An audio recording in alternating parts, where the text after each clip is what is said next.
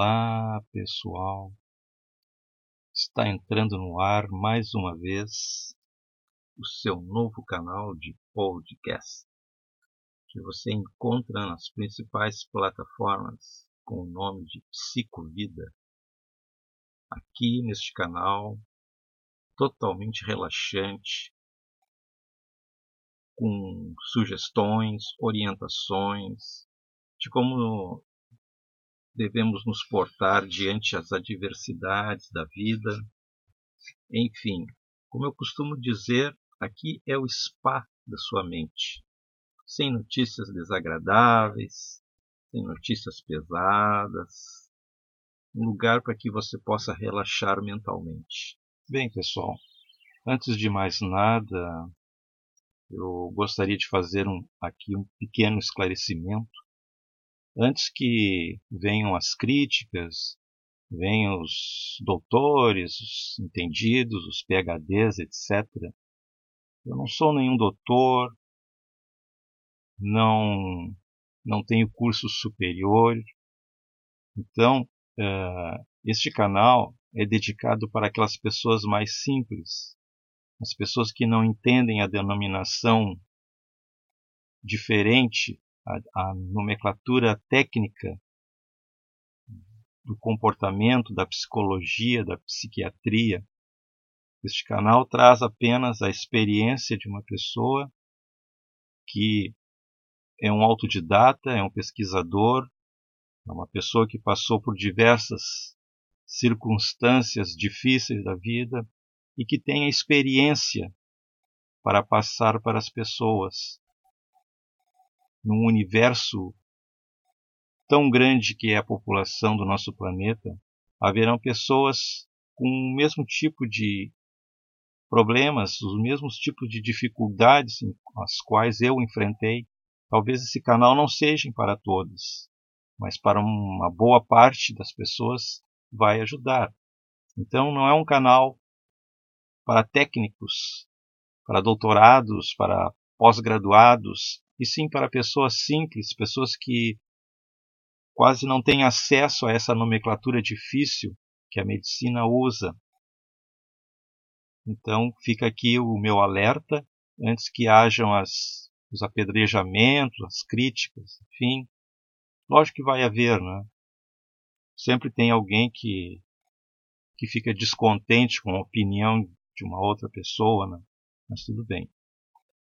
Então hoje o nosso assunto será praticamente não um assunto só, serão quatro assuntos, mas uma noção assim, como vão dizer, numa forma geral, não num, não aprofundando, porque eu não, como eu já falei, né, esse canal é apenas feito de experiências vivenciadas, experiências das quais eu passei, experiências das quais eu estudei através da, literatura, de cursos paralelos, enfim. Então, nós vamos falar hoje sobre preocupação, ansiedade, estresse e depressão. Isso tudo, esses assuntos agora, eles são oriundos dos dois anteriores episódios que foram sobre resolvendo problemas. Porque a gente sabe que a palavra problema ela vai tendo seus descendentes. Da, dos problemas surgem as preocupações. Das preocupações surge a ansiedade. E uma ansiedade prolongada causa o estresse. E o estresse, depois do estresse vem a depressão. E depois a depressão até coisas mais graves, né, pessoal? Mas eu não quero chegar a tal ponto, né? Porque o meu canal aqui não é preocupar as pessoas, não é deixá-las tentas, temerosas, deixá-las tensas né? ou temerosas. Apenas é uma, é uma é um assunto que eu levanto aqui para que a pessoa não se deixe cair né, em estágios mais pesados, mais difíceis, Porque se a pessoa chegar a uma depressão, lógico que ela precisará de um, um, uma busca uh, competente, precisará buscar recursos na medicina, precisará de alguma coisa direcionada especificamente para o seu problema. Eu aqui eu só posso dar as orientações, os alertas, enfim. Né? Então já começando então é, olhando o, ou analisando o primeiro assunto que é preocupação. O que, que é a preocupação? A preocupação nada mais é do que um, um gatilho para ansiedade. Preocupação é estar o tempo todo com o mesmo assunto na cabeça. Um problema, uma dificuldade, algum evento de, que esteja por acontecer, ou alguma coisa que aconteceu no passado e nós estamos aguardando o, o desfecho daquele evento. E esse pensamento excessivo, mas por vezes frenético, não vai levar à solução do problema. O problema das adversidades da vida, as dificuldades. Enfim, somente uma mente tranquila, uma mente positivista, vence as dificuldades. De nada adianta a gente estar com a cabeça cheia de preocupações, né? a própria palavra todo mundo já deve ter ouvido dizer, ah, preocupação é pré-ocupar-se. Né? Isso já até virou clichê, né? Mas o que seria então a alternativa para que nós não tivéssemos a preocupação nos atormentando? Existe uma alternativa. Seria buscar um lugar tranquilo, no lugar da nossa casa, ou até mesmo sair para, para a rua, para o campo, para a praia, enfim, um lugar tranquilo. Fazer respirações profundas. O que é uma respiração profunda? Isso eu já expliquei nos dois anteriores episódios, mas é bom sempre recapitularmos. Né? A respiração profunda é inalar-se pelo nariz com o movimento do abdômen. Encher profundamente os pulmões e segurar ou reter esse ar por uns 3 segundos e exalar pela boca. Façamos esse exercício por alguns minutos. Uh, uma concentração também é bom o que é uma concentração? Concentração é nós dirigirmos o nosso pensamento. Existe uma prática muito interessante nesses tantos cursos de yoga que eu fiz. É, uma delas é, seria assim: a pessoa vai para uma sala, aí já estão num ambiente fechado, mas não que não possa ser feito num ambiente aberto. Pegamos qualquer objeto, uma maçã, uma flor, se for no ambiente fechado, pode ser até uma vela acesa, um incenso.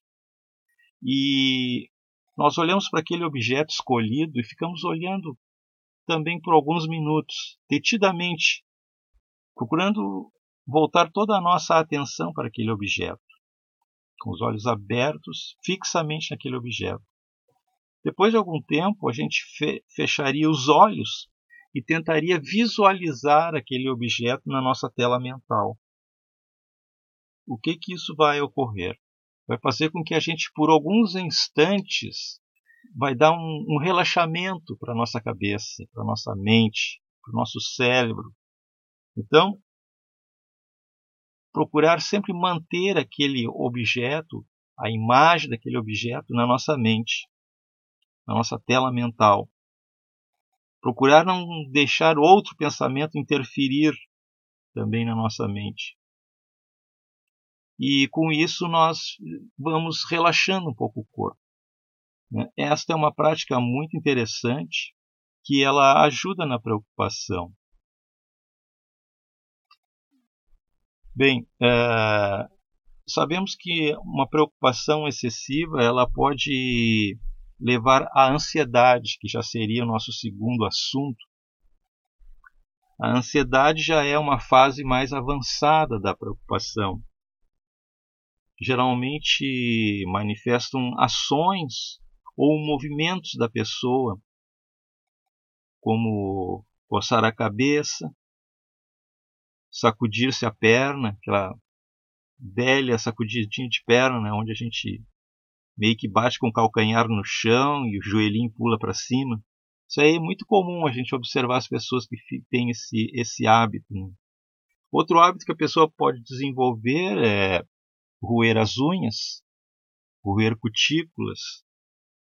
Enfim, existem várias, vários comportamentos que nós podemos observar em nós e nos outros que a pessoa está ansiosa. Essa ansiosidade é uma, podemos dizer assim, que é uma falta de paciência de aguardarmos alguma coisa que está por vir.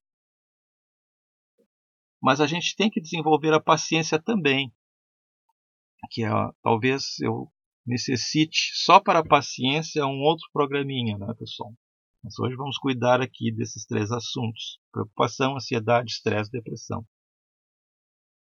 Ah, bem, a ansiedade, como se combate este aspecto? Olha, pessoal, também se combate com respirações profundas. Porque o que, que ocorre, pessoal? Ah, acontece que quando a gente está com ansiedade, parece que a gente não é muito dono do corpo. A gente não se dá conta das coisas que está fazendo né, sacudindo a perna ou roendo a unha, a cutícula. A gente não, não percebe, a não ser que uma outra pessoa nos diga para nós: olha, está fazendo demais isso, né, tá esfregando as mãos muito tempo nas pernas, esfregando as mãos uma na, uma na outra. Então, uh, é como se nós não tivéssemos domínio do nosso corpo físico. Então nós precisamos assumir o domínio do nosso corpo. Como é que a gente faz isso? É respirando voluntariamente. Porque não sei se vocês já observaram, nós não respiramos por nossa vontade. Acontece que nós temos dentro do nosso organismo uh, um, um centro chamado centro instintivo. Este centro instintivo é um centro de preservação da, da nossa vida, da nossa segurança. Quando nós dormimos, né, é nós que respiramos?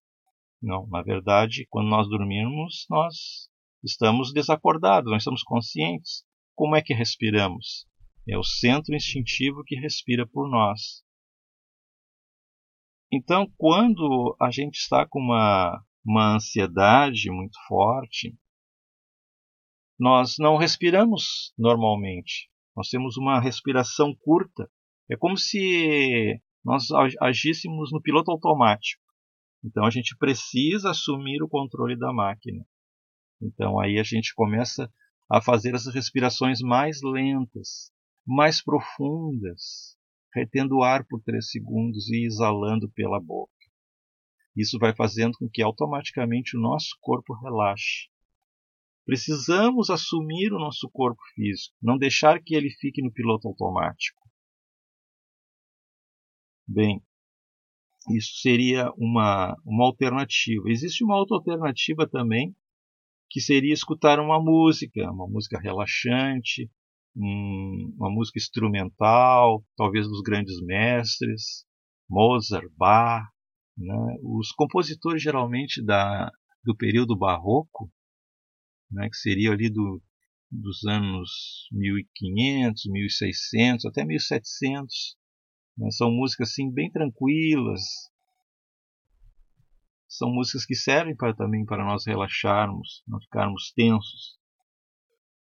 Bem, o estresse então, já partindo para o estresse, o estresse ele não se dá não se dá só também pela ação da preocupação e da ansiedade, uma ansiedade, como vamos dizer assim, excessiva. Porque existem vários tipos de vários graus de ansiedade, até podemos colocar dessa forma. Né? Mas se nós já temos uma, uma ansiedade tipo de não conseguirmos dormir tão facilmente, ou não termos um sono tranquilo à noite, essa, essa ansiedade deve ser observada. E se ela se prolongar por um mês ou um pouco mais, pode nos trazer o estresse.